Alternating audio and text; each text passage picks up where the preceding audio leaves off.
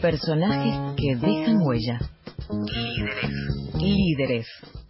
En Puede Pasar.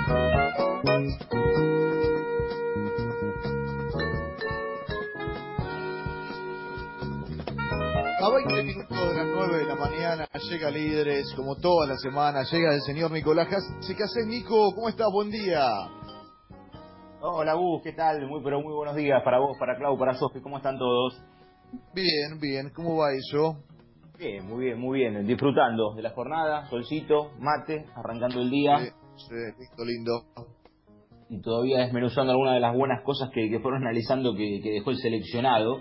Y, y yo les, les traje, o les traigo hoy, un personaje que tuvo que ver mucho con la selección argentina, pero que hoy lo quiero centrar con su etapa más gloriosa, porque cambió para siempre la historia de una institución y estamos hablando de Osvaldo Juan Subeldía Uh, y Estudiantes de La Plata. Para Porque- muchos el primer gran maestro del fútbol argentino, ¿no? Sí, bueno, de hecho, el zorro, el troesma o el huevo eran eh, los apodos con que era conocido eh, Osvaldo Subeldía. Marcó un punto de quiebre. Eh, elijo Subeldía porque esta es una semana particular, eh, como cada una de las que tienen al 16 de octubre como protagonista, Claro, recordando claro. aquella fecha del 68 cuando en Old Trafford y ante el Manchester Estudiantes se coronó como campeón del mundo, eh, pero va mucho más allá de los títulos, que obviamente fueron determinantes porque modificaron la historia, pero Estudiantes tiene una filosofía, una manera de vivir, una manera de sentir el fútbol, y es desde su beldía, eh, más allá de la presencia de dirigentes que marcaron un antes y un después, y del legado que fue eh, traspolando a cada uno de aquellos hombres que llegaron al pincha, como por ejemplo Carlos Vidaldo, que, que es, si se quiere, el referente de aquel ciclo dentro de la cancha, que después pudo eh, transformarse en entrenador y continuar esa línea, más allá de que, de que Subeldía eh, siempre, a ver, se lo ha destacado por la forma en que juegan sus equipos, eh, no tanto se hablaba de lo bonachón, de ser un gran tipo, de tener un diálogo con el plantel permanente, más allá de que era reacio a la hora de dar eh, charlas extensas con la prensa, eh, quedó marcado, si se quiere, entre comillas, en una historia de estudiantes con el antifútbol. Esto es algo que a él le molestaba seriamente, porque él no sentía el deporte de esa manera que eh, quedó marcado en la historia. De hecho, cuentan muchos que cuando él decide, ya después de haber pasado por Huracán eh, de mala forma y haber logrado el título con San Lorenzo, viajar a Colombia para dirigir Atlético Nacional, bueno, lamentablemente dirigiendo aquel equipo, encuentra la muerte, eh, que su día dejaba Argentina, entre otras situaciones, producto de aquello de que había quedado estigmatizado en algo que él no sentía. Eh, Subeldía siempre fue un adelantado, observaba videos, en realidad en aquella época películas, para analizar a los Claro, rivales. con lo que Eh, costaba tenerlos, ¿no? Digo, porque uno dice, observaba videos un adelantado hoy, en aquella época, ¿no? Claro, bueno, de hecho eran eh, películas, ni siquiera videos Claro, propiamente eh, dichos. Bueno, la historia, y en un rato lo vamos a ampliar, eh, cuenta cómo preparó eh, aquel partido observando lo que había sido Manchester-Benfica y cómo él prepara el partido frente al conjunto inglés y bueno, y termina logrando el título del mundo. Pero yo para empezar a conocer al Subeldía de Estudiantes, eh, voy a arrancar escuchándolo a él hablando post-título y préstenle mucha atención al mensaje que da en pleno momento de euforia. Estudiantes campeón, y esto decía el maestro Osvaldo Juan Subeldía. A todo el público en general, al, pueblo argentino que, que estamos eh, más que contentos por el recibimiento de ayer. Pero la gente, especialmente el estudiante de La Plata, que sepa comprender que el homenaje terminó ayer, cuando dimos la vuelta olímpica. Que sepa comprender que nosotros, este, que ellos festejen en, eh, en las comidas que van a hacer, que toda la gente, pero el equipo no puede estar en esto. El equipo tiene que seguir trabajando ya que mañana volvemos a empezar a trabajar. Entonces, si los jugadores este, van a pensar que estamos mal, que no, no dejamos en homenaje, pero tenemos que pensar que eh, queda mucho por delante. Y nosotros tenemos, eh, los jugadores ya lo saben y, mañana mismo van a empezar. Entonces, que nos disculpen que no, no podemos entrar en homenaje. Nosotros comprendemos que, que la hinchada se merece todo. Que ellos eh, eh, hagan el homenaje, que la directiva se va a prestar gustosa para estar con ellos. Por favor, con lo Qué que maravilla. significaba ese título, además, ¿no? Qué bárbaro. Estudiantes campeón y muchachos, les pido disculpas, pero nosotros tenemos que trabajar. Los jugadores no están eh, para celebrar, para fiestas, eh, para agasajos. Eh, bueno, ese era el contexto y, y así sintió el fútbol eh, día y por eso conquistó lo que conquistó, fundamentalmente en estudiantes porque marcó para siempre la historia del club hincha Subeldía transmitía con convicción sus ideales, fue un auténtico revolucionario del fútbol, sin dudas. Un detalle para empezar a marcarlo antes de ir a lo estrictamente deportivo. Carlos Vilardo, Alberto Poletti, Marcos Conigliaro y Felipe Ribaudo viajaban en tren a La Plata cada mañana junto al técnico. Eh, el rito se cumplía invariablemente, de lunes a viernes, se encontraban en el primer vagón, en el tren de las 8.04, que salía desde Constitución y rumbiaba hacia La Plata. Yo les voy a contar una breve historia, apenas algunos segundos, leer sobre una crónica que Diego Borinsky hizo en la revista El Gráfico en un homenaje a su día. Una mañana, sin embargo, el jefe cambió las coordenadas, citó una hora antes y debajo del reloj central de la estación a los jugadores. El tiempo transcurría entre comentarios de ocasión sin que ninguno de los futbolistas consiguiera comprender por qué estaban a esa hora, en ese lugar, y no disfrutando de los últimos minutos de sueño, hasta que un malón de gente se desprendió de los trenes y pasó por delante de sus narices. Eran trabajadores, cada uno con una bolsita en la mano. Subeldía les dijo, ven, estos son los verdaderos laburantes, se rompen el lomo todo el día y solo tienen el paquetito para comer. Ustedes, en cambio, eh, trabajan de lo que les gusta y encima les pagan. Tienen la suerte de ser jugadores de fútbol. Si no hacen las cosas que hay que hacer, van a terminar así, si nos enchufamos y me hacen caso, vamos a ganar y va a ser todo distinto. Les explicó en una especie de clase teórico-práctica en uno de aquellos viajes a ese grupo de jugadores que religiosamente cada mañana compartían el viaje con él. Eran nada más y nada menos que Bilardo, Poletti, Conigliaro y Ribaudo. Marcando un poco de, qué se trataba, de la obsesión. Sí, sí, sí. Eh, y yo quiero que escuchen a Bilardo hablar de su día, porque estudiantes comenzaban a mostrar sus cosas en cancha, comenzaban a ganar, y Bilardo un día tuvo una discusión, porque su día era muy cercano, si bien yo les marcaba que, no, no, se familiarizaba tanto con la prensa, no era de dar notas demasiado extensas, eh, pero sí era de mucho diálogo con los futbolistas permanentemente y aceptaba que le marcaran cosas que los jugadores no coincidían y se debatían, se charlaban y muchas veces les terminaba dando la razón a sus dirigidos. Y una vez, eh, en pleno debate sobre el fútbol de estudiantes, Subeldía brindó una nota en Canal 13 explicando cómo jugaba su equipo. Y esto generó un debate interno. Escuchen a Bilardo recordar aquella situación y lo que significaba Subeldía. Eh, jugar al fuera de juego. Osvaldo un día, como decía, que eso era antifútbol, jugar al fuera de juego. Porque quedaban, antes de imaginar, todos tenían tres puntas win derecho, no y win izquierdo. Entonces salían corriendo para adelante, quedaban, no, tres, tres y el que venía de atrás, cuatro quedaban fuera de juego siempre. Entonces Osvaldo un día fue a la televisión y dijo, explicó cómo se jugaba contra el fuero de juego. Le dijimos, Osvaldo, no explique que, para qué. Dice, no, igual, mira, primero que no se van a dar cuenta, después que no lo van a hacer. Y las pretemporadas fueron los primeros que las hicimos. Estábamos solos en el cochea, estábamos solos. Él fue el primer equipo, pero servía para conocer al grupo, para unir al grupo, hablábamos, conversábamos muchísimo, muchísimo. Qué, qué, valioso que es todo escuchar lo que cuenta Bilardo de, su beldía para entender también muchas cosas de, de, Bilardo, ¿no? Desde la anécdota que contaste vos recién, esto de ver a los trabajadores y decir, chicos, si no, eh, esto es lo que pasa, estos son los verdaderos laburantes. También esta cuestión de, eh, del no festejo y de tenemos que estar concentrados. Y también esto, ¿no? Lo que tiene que ver con el juego y lo, que tiene que ver con, con, eh, con ser un adelantado y pensar siempre un poquito más allá.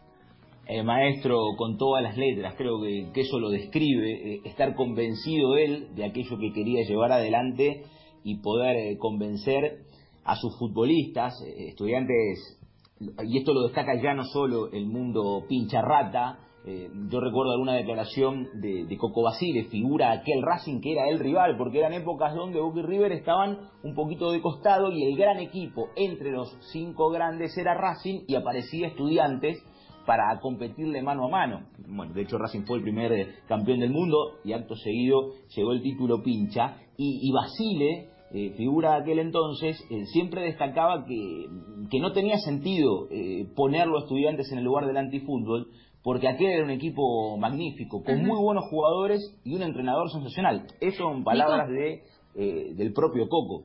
Sí, Nico, no, esto quería agregar antes de irnos de Bilardo, del audio que escuchamos recién de Bilardo, que hace poco escuché que Bilardo ni bien terminó ni bien ganó la Copa del Mundo en México 86, dijo, no pensé en mi familia ni en mis amigos, pensé en Subeldía, en Osvaldo Subeldía. Mm. Así de presente lo tenía, decía que se lo sentía al lado todo el tiempo. Sí, cuentan también, eh, bueno, eh, que lo marcó, de esto no hay ninguna duda, Bilardo lo ha dicho siempre, cuentan que en épocas de Subeldía en Colombia, ya con Bilardo allí, hubo mm, alguna pequeña mm, discusión o un distanciamiento que se pudo subsanar, que fue muy importante para Virado aquello poder haber aclarado eh, algún punto de vista que en el que no compartieron y, provocó que se distanciaran, eh, porque esto lo resolvieron y lamentablemente para su día al poco tiempo él eh, fallece en plena vigencia, era técnico allí en Colombia y, es algo que, que a Bilardo le hizo bien haber tenido esa charla después de aquel contratiempo en la relación, pero sin dudas que es el padre futbolístico, eh, día de Bilardo, eh, y, metiéndonos de lleno con estudiantes, el punto de partida del pinche del Subeldía hay que situarlo a comienzos del 65.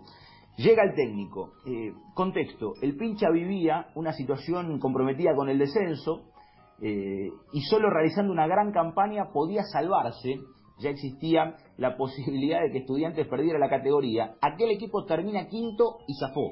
Al año siguiente, Estudiantes concluyó en la séptima colocación y el equipo de a poco iba tomando forma a partir de una amalgama eh, entre los más veteranos y un grupo de jovencitos que integraban la tercera división, que había sido segunda en el año 1964 y campeona en el 65. Se decía por aquel entonces que era la tercera que mata.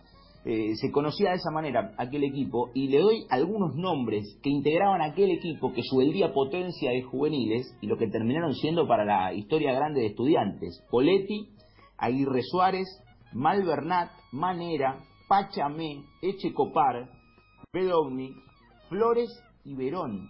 Esos eran los jugadores que integraban aquella tercera que mata, que terminaron siendo ídolos de estudiantes de La Plata. Bueno, uno de ellos, Malvernat, y vamos a compartir su testimonio de cómo sumó a aquellos juveniles el lugar que le daba y lo que significó su día para el pinche y para él.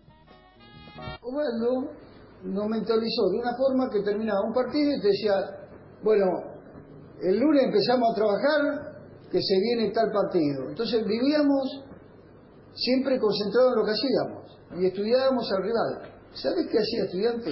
Presina hacía estudiante. La palabra se queda presi. Eso nos odiaban los Armindo Negra y compañía porque ellos la paraban con el pecho, la pisaban, se daban vueltas y, y hacían un caño o la tocaban, ¿no es cierto?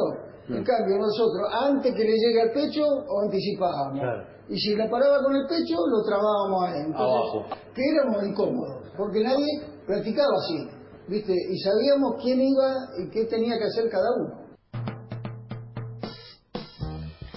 convencimiento, función de equipo, esto es lo que dice Malvernat, ¿no? Que les inculcó eh, su beldía en su momento. Me acuerdo, bueno, un, uno que estaba recién debutando y afianzándose, Malvernat, en, esa, en ese primer equipo de estudiantes de la mano del técnico.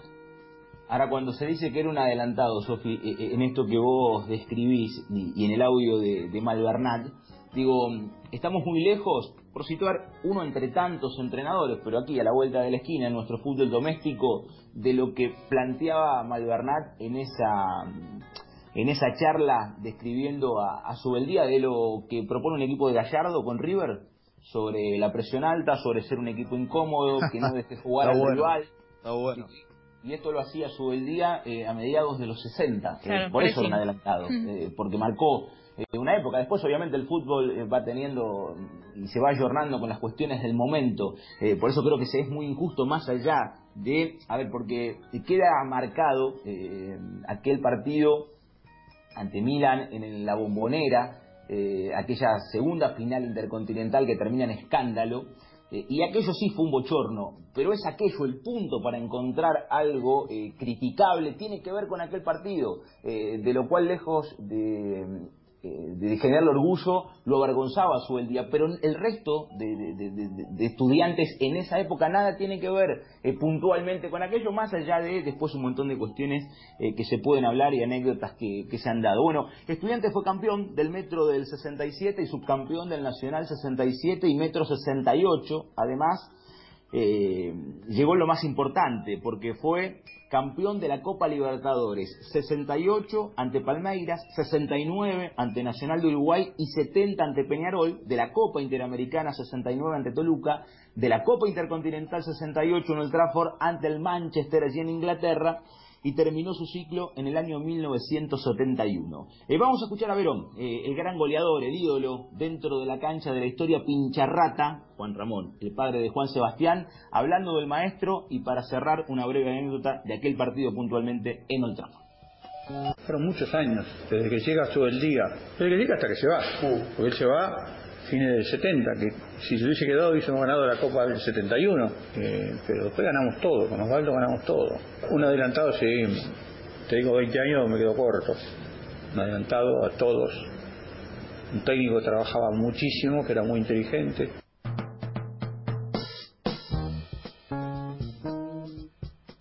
la historia de muchos de muchos líderes que en, tantas ocasiones todo se, se, sustenta creo en función del trabajo no y, mm. de aplicarlo de darse cuenta tener la capacidad para hacerlo. Como bien decías vos es, es un adelantado eh, absoluto. Pero después también aparecen los extremos no y en esos extremos se lo se los mal ubica porque muchas veces eh, terminan siendo más peligrosos eh, los, los defensores de una etapa, ser más papistas que el Papa, ni más ni menos. Pasa hoy, eh, no con Bielsa, sino con los bielsistas, y pasa también eh, con esta franja que inicia, con este camino que recorre, que tiene muchos alumnos transformados en maestros después, porque Bilardo lo fue, pero también aportó lo suyo. Digo, es, es el, la síntesis o el camino, para mí, de te digo, no sé si el primer gran maestro, pero él, Renato Cesarini, digo, formadores de la base y la historia del fútbol argentino, ¿no? Sí, que marcaron un antes y un después, eh, bajo todo punto de vista, y en ese caso con estudiantes, eh, porque era un equipo que, que no era ganador hasta aquel entonces, y que construye una forma de vivir, de sentir el fútbol, eh, que hasta el día de hoy el ADN estudiantes está absolutamente claro. Breve repaso para cerrar, el 16 de octubre del 68 se lleva adelante aquel partido entre un ignoto para el mundo equipo de La Plata, estudiantes, y el Manchester. Un contexto, Inglaterra venía de llevarse el Mundial que había organizado en el 66 y Manchester venía de ganar la Copa de Campeones de Europa, hoy llamada Champions, expensas del fabuloso Benfica de Lisboa, cuya figura estelar era Eusebio, la perla negra de Mozambique, el adversario de Pelé eh, por aquel entonces. Verón abrió la cuenta a los siete minutos del primer tiempo.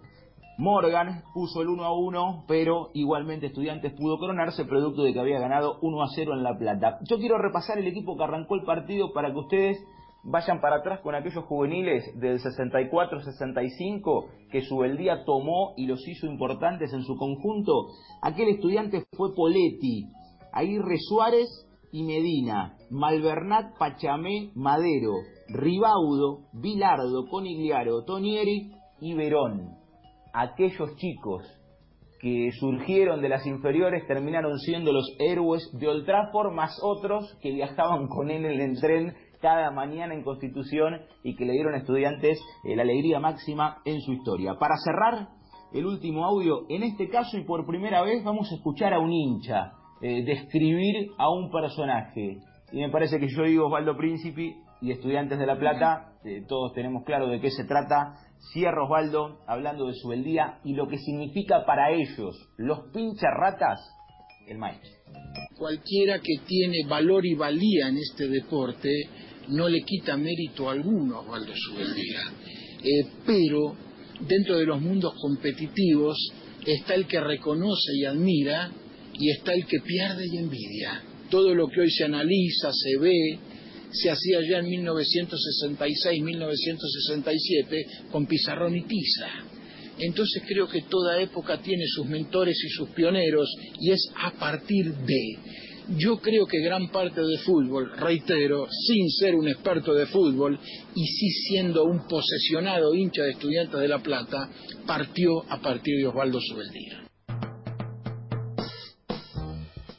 El adorado Osvaldo, eh, con una pintura característica en su base periodística eh, excelsa, eh, porque es uno de los mejores relatores libra por libra, deporte por deporte de la historia, no tengo dudas, y el tiempo lo marcará. Pero digo, al margen de eso, eh, pintar desde el, desde el corazón del hincha, ¿no? También lo que fue este personaje maravilloso que has elegido, Nico, el gran Osvaldo Subeldía.